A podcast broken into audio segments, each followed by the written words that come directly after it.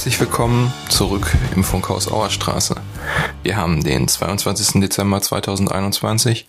Mein Name ist Sven Bortlisch und das hier ist Folge 28.2, der zweite Teil unseres Jahresrückblicks 2021. In der letzten Woche konnten Sie den ersten Teil hören. Margarete Wiedelmann, Klaus Schindler und ich haben rekapituliert, was es in diesem Jahr für politische Themen gab. Und nun, da es etwas ausführlicher geworden ist, geht es weiter mit dem zweiten Teil. Viel Spaß und alles Gute. Ein Stichwort und ein Ereignis, an das ich mich eigentlich ungern zurückerinnere, aber wir müssen es natürlich ansprechen, das Sommerhochwasser in diesem Jahr. Man würde es normalerweise Jahrhunderthochwasser nennen, aber wenn man auf die Entwicklung in den nächsten Jahren klimatisch guckt, wird es wahrscheinlich eher ein Jahrzehnte Hochwasser gewesen sein. Auf jeden Fall, das Wasser stand an Stellen, wo es normalerweise nicht zu finden ist. Wo es nicht zu suchen hat, ganz genau. Also das war der letzte Tag vor meinem Urlaub. Ich erinnere mich, dass die Ruhe, auf die ich von meiner Wohnung aus äh, äh blicken kann, also stetig anstieg und äh, äh, alle Zuwege äh, zum äh, Ufer waren überschwemmt. Das war also un ein unglaubliches Bild, was sich darstellte.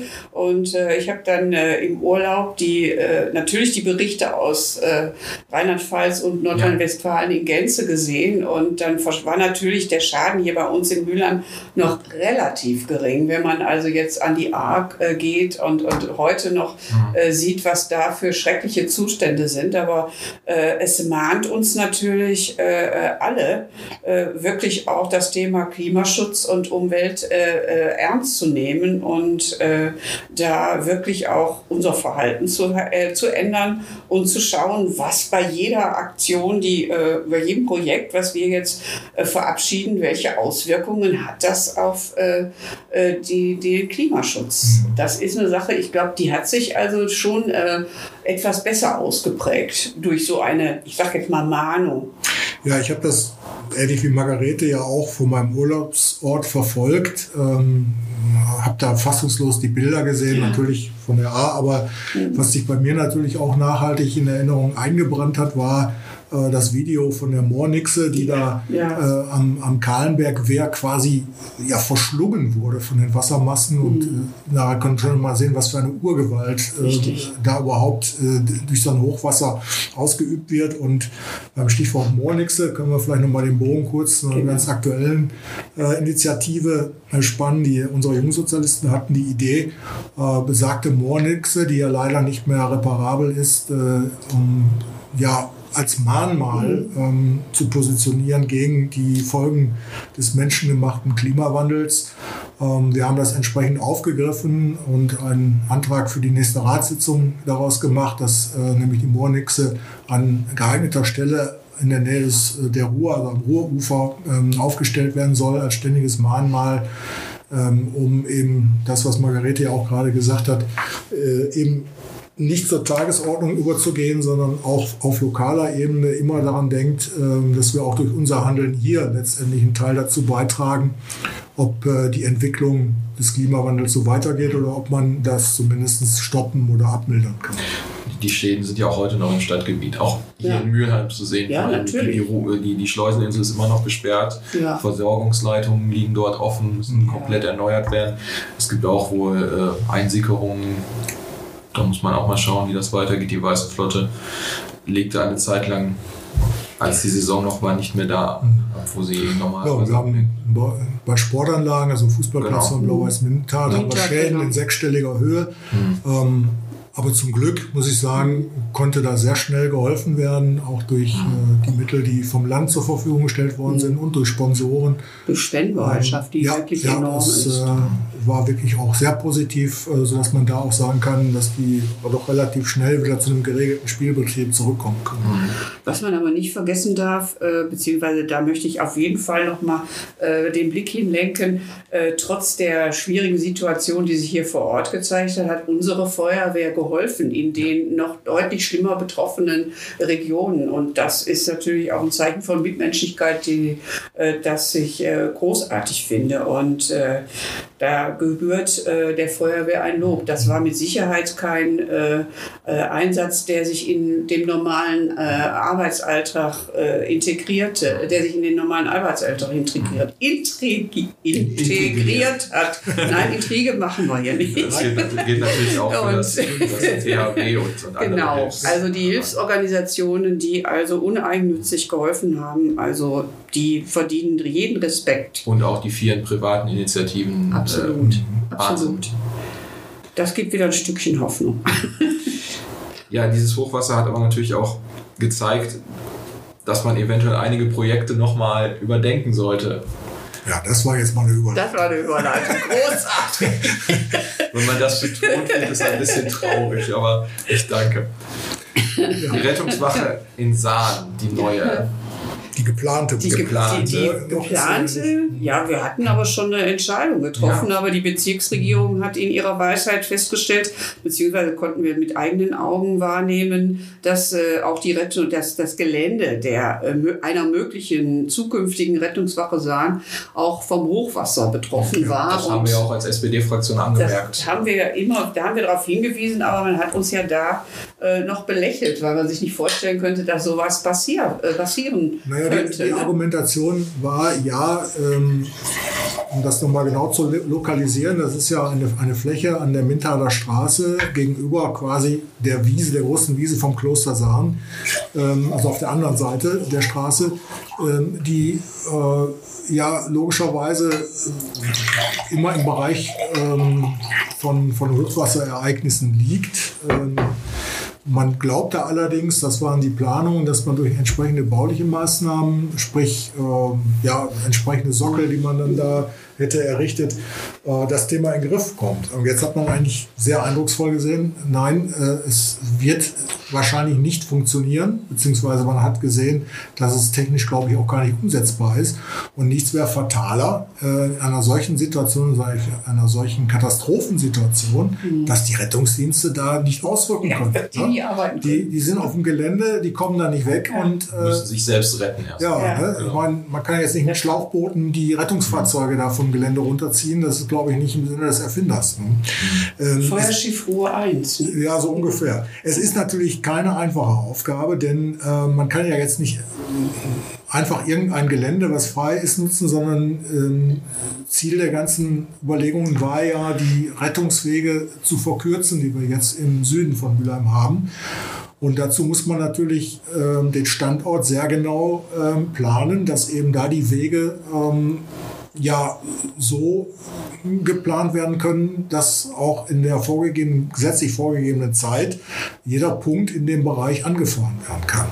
Also insofern engt sich da die Auswahl schon sehr ein. Allerdings, man muss fast sagen, äh, war das hier ein Scheitern mit Ansage. Denn wir haben es ja gerade schon erwähnt, äh, viele Leute, die die Verhältnisse vor Ort kann, kennen, haben immer gesagt, Leute, ne, wenn die Ruhe mal wieder über die Ja. Ufer tritt, dann kriegt ihr dann nasse Füße. Die Natur hat die Argumente geliefert. So ist das. Das ist Ja. so. Also die Verwaltung muss nochmal ran und einen neuen Standort suchen. Absolut. Weniger geeignet aus den Gründen, die Klaus gerade genannt hat. Dafür ist das Tengelmann-Gelände. Das ist richtig. Das ist ja auch nicht, äh, ja, das ist auch schon südliches äh, äh, Mülheim, aber ich denke, der Sahner-Bereich würde sich doch äh, anbieten, beziehungsweise das ist zwingend notwendig, dass da was passiert. Ja, Tengelmann, äh, das Tengelmann-Gelände äh, gibt große Chancen. Das wollen wir also wirklich äh, als erstes äh, da konstatieren. Und äh, der, das, was Soravia, der jetzt auf den Weg gebracht hat, ist grundsätzlich schon, äh, entspricht grundsätzlich schon unseren Vorstellungen. Aber da, da, da betone ich das Wort grundsätzlich. Viele Dinge bei dem Wettbewerbsgewinner sind äh, hervorragend. Äh, beispielsweise ist da auch Wetter sehr ökologisch gedacht. Man hat da äh, einen großen Bereich, äh, in dem ein See gebaut werden soll, ausgebaggert werden soll. Was uns nur wirklich umhaut, und das habe ich also in vielen Gesprächen mit Bürgerinnen und Bürgern erlebt, ist diese massive Bebauung in der Höhe die da vorgesehen ist. Und äh, schön ist natürlich auch, dass der Denkmalschutz da äh, beachtet wird. Äh, es gibt viel Positives da. Äh, nur die Ausformung äh, braucht noch äh, viele Diskussionen, um zu einem optimalen Ergebnis zu kommen. Und unser ehemaliger planungspolitischer Sprecher, mein Geschäftsführer hier vor Ort, kann das sicherlich auch entsprechend begründen, dass wir da noch viel tun müssen. Ja, wir müssen, glaube ich, schon mal beim Grundsätzlichen ähm, nochmal auf das Grundsätzliche zurückkommen. Was äh, aus, aus, Sicht der SPD vor allen Dingen auch zu beachten ist, ist, dass man eine ausgewogene Mischung zwischen einer Wohnbaunutzung und einer gewerblichen Nutzung des, äh, der Fläche hinbekommen. Die ersten Entwürfe, die wir seinerzeit gesehen haben, die noch von der Familie Haupt selber initiiert worden sind, äh, die haben die Gewichtung ja ganz, ganz stark so äh, in Richtung Wohnungsbau mhm. gelegt. Ist natürlich aus Sicht eines Investors nachvollziehbar, weil damit lassen sich nun mal die höheren Renditen erzielen als durch eine gewerbliche äh, flächenextensive Nutzung von solchen Grundstücken. Ähm, da sind wir aber, glaube ich, auf einem guten Weg und dass da der Bedarf eben in Mülheim nach wie vor sehr hoch ist, das sehen wir ja schon an der erfreulichen ähm, Entwicklung in dem Bestandsgebäude, den, ähm, ja, den Mülheimer vertrauten großen alten Wisser-Komplex, äh, der ja nicht abgerissen wird, sondern eben modernisiert umgebaut wird.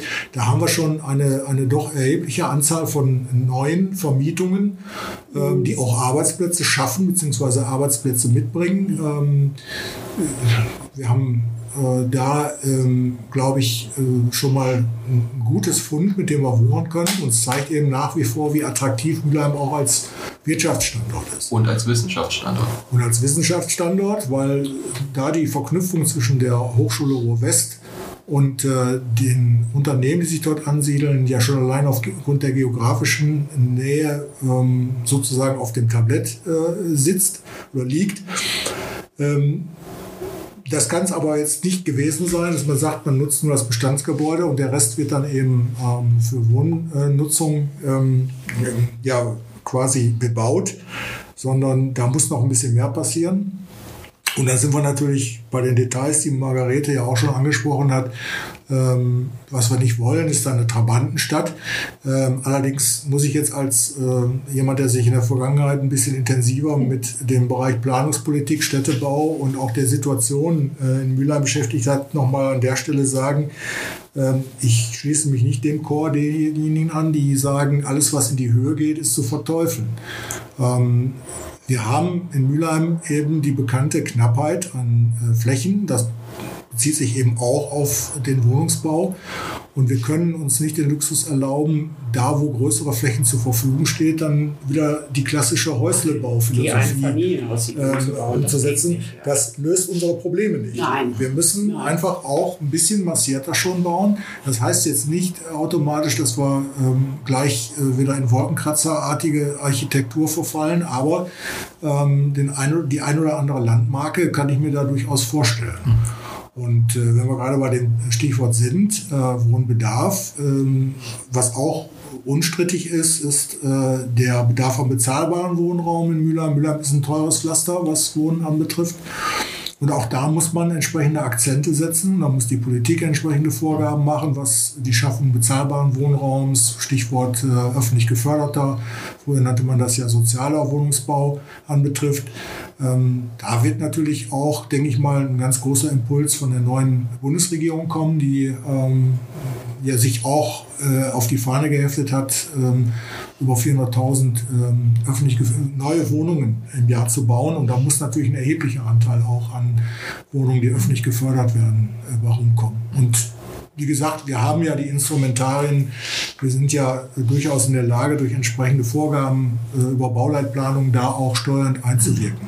Wir werden aber auch sicherlich nochmal zu Beginn des nächsten Jahres mal eine eigene Folge zu Tengelmann machen, weil es da mit Sicherheit einiges drüber zu sagen gibt und dann auch unseren planungspolitischen Sprecher Oliver Willems dann mal einladen. Das bietet sich auf jeden das Fall an. Das haben wir auf jeden Fall auf dem Zettel. Mhm. Ja, äh, die Zeit ist arg fortgeschritten, also sind wir auch schon beim letzten Thema und danach reißen wir nochmal ganz kurz unsere Erfolge und Initiativen an. Aber wir haben mit dem Haushalt mehr oder weniger begonnen und wir enden auch mit dem Haushalt, und zwar mit dem Doppelhaushalt 22, 23, der im letzten Monat verabschiedet wurde.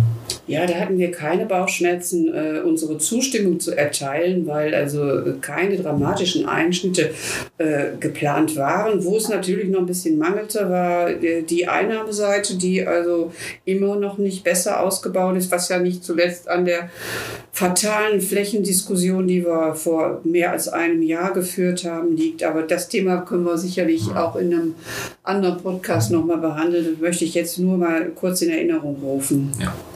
Ja, und dann wird natürlich noch spannend zu sein, wie sich die Corona-Haushaltslage in Zukunft weiterentwickelt. Ja, als, als Opposition, über ein Gänsefüßchen äh, gesprochen, ähm, wäre man natürlich eher geneigt, keine Doppelhaushalte ähm, zu verabschieden, weil da begibt man sich natürlich in eine Situation, dass man halt im nächsten Jahr nicht kritisieren kann, was man vielleicht kritisieren wollte. Mhm. Aber Margarete hat es ja gerade schon formuliert, es gab eben keine zusätzlichen Einsparvorschläge, die sich aus dem ähm, Haushaltssanierungsplan ergeben haben. Und insofern ähm, war eigentlich klar, dass, dass die SPD-Fraktion im Haushalt auch zustimmen kann. Und wir haben also in den letzten Jahren immer wieder den Vorschlag gemacht, einen Doppelhaushalt aufzustellen. Das ist aber von der damaligen, ich nutze jetzt auch mal das Wort Opposition, abgelehnt worden. Darum sind wir froh, dass wir uns letztendlich doch mit dem guten Vorschlag durchgesetzt haben. Ich meine, der Haushalt hat ja schließlich auch einige unserer Ideen äh, genau aufgenommen. Aufgenommen, ja. Und Ideen ist jetzt das Stichwort. Wir können mal ganz kurz, einige haben wir schon angeschnitten, auf äh, ein Teil unserer Initiativen und auch erfolgreichen Initiativen zurückschauen. Streetworker-Stelle war das Thema. Da hatten wir uns schon drüber unterhalten. Ich denke, ja. wir können uns jetzt auch auf Stichworte mhm. äh, konzentrieren. Wir haben ja schon eine ordentliche Zeit miteinander. Wir sind jetzt bei 48 Minuten. Das wird eine unserer längeren ja, Folgen, aber das haben Jahresrückblicke ja nun mal Das so ist richtig, das ist richtig, ja. auch ohne Günther Jauch, äh, der ja auch in diesem Jahr nicht mehr dabei sein wird, wie ich hörte, aber Scherz beiseite. Äh, wir haben also die schon angesprochene Streetworker-Stelle äh, mit angestoßen, beziehungsweise angestoßen, das äh, ist dann aufgenommen worden. Äh, die Ausstattung des kommunalen Ordnungsdienstes hatten wir im letzten Jahr schon gefordert, weil wir auch der Auffassung sind, dass Menschen Menschen, die äh, vor Ort äh, im Einsatz sind, anständig äh, ausgestattet sein müssen. Das äh, ist jetzt auch, die Einsicht ist jetzt auch äh, gefolgt. Äh, ja, das Thema Photovoltaik auf dem Flughafengelände haben wir angestoßen und jetzt nochmal erinnert. Ganz aktuell. weil ja. wir wollen den Flughafen ja, die Nutzung des Flughafens ja auch verbessern im Hinblick auf unsere Einnahmesituation. Und da kam der Vorschlag der SPD-Fraktion, äh, glaube ich, ganz gelegen, eine Photovoltaikanlage auf dem Flughafengelände anzubringen. Wir haben im Antrag natürlich gesagt, zu prüfen, aber wir können uns gut vorstellen, dass da auch einiges pekuniär bei uns äh, landen wird. Ja, nicht nur das, wir müssen ja auch immer im Auge behalten, dass wir uns verpflichtet haben, auch die Klimaneutralität Richtig, bis genau. äh, zu einem bestimmten Zeitpunkt zu erreichen. Und das ist natürlich ja. auch nochmal ein wesentlicher Baustein, äh, weil die Energie, die dort erzeugt wird, könnte man beispielsweise mhm. zur ähm, Produktion von Wasserstoff einsetzen und so weiter und so fort.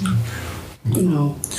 Ja, das nächste Stichwort, was wir rausgesucht hatten, waren die Luftfilter in Schulen. Äh, hart äh, diskutiertes Thema. Ein, ja. hart, ein, hart, äh, ein hart diskutiertes ja. Thema und auch nicht äh, zu Anfang nicht wirklich ernst genommenes Thema. Ja. Das ist also, äh, zieht sich auch so ein bisschen, stelle ich hier durch unsere heutige äh, durch unser heutiges Gespräch äh, heraus, dass viele Dinge, bei denen wir schon recht frühzeitig gesagt haben, da ist Handlungsbedarf, von den aktuell die Mehrheit bestimmenden nicht erkannt wurde, aber dann immer wieder auch aufgegriffen wurde. Und jetzt gibt es Luftfilter in Schulen und an dieser Stelle müssen wir auch unseren Kämmerer hochloben, der also haushalterisch da Wege eröffnet hat, äh, die uns äh, die Anschaffung äh, erleichtern bzw. überhaupt möglich machen. Um das mal so auf den Boden zu bringen, wir sind eine der wenigen Kommunen ja. in Deutschland, die ähm, beschlossen hat, und das äh, findet sich auch in der Umsetzung, dass sämtliche Grundschulen und die Jahrgangsstufen 5 und 6 der weiterführenden Schulen durchgängig mit solchen Luftfiltergeräten ausgestattet werden. Und das, obwohl wir natürlich alles andere als äh, finanziell auf Rosen gebettet sind. Absolut. Mhm. Ja, Thema Verkehrswende hatten wir auch ähm, mit Daniel Mühlenfeld, unserem umweltpolitischen Sprecher, als äh, Folge. Und zu solchen Sachen gehört natürlich auch der Fahrradverkehr. Absolut. Und äh, da hat ja unsere BV3 äh, eine Initiative gestartet. Susanne Dott, unsere Fraktionsvorsitzende der BV3.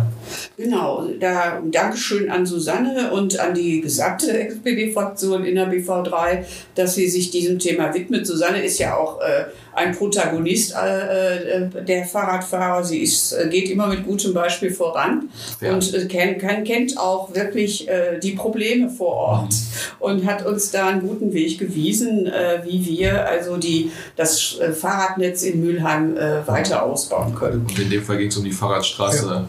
In der Düsseldorfer Straße. Leider ist die Verwaltung da noch zögerlich ähm, hat das erstmal aus technischen Gründen ähm, abgelehnt, ähm, das umzusetzen, weil Straßenbreite angeblich äh, das nicht hergibt äh, und Parkplätze da entsprechend aufgegeben werden müssen. Aber äh, wir haben ja festgestellt, dass dadurch auch eine Diskussion in Sahn selbst angestoßen worden ist, dass sie seiner Bürgerverein sich das, des Themas angenommen hat und das weiter vorantreiben wird und wir werden die Entwicklung einfach mal begleiten, schauen, was da am Ende an Erkenntnissen rauskommt. Mhm.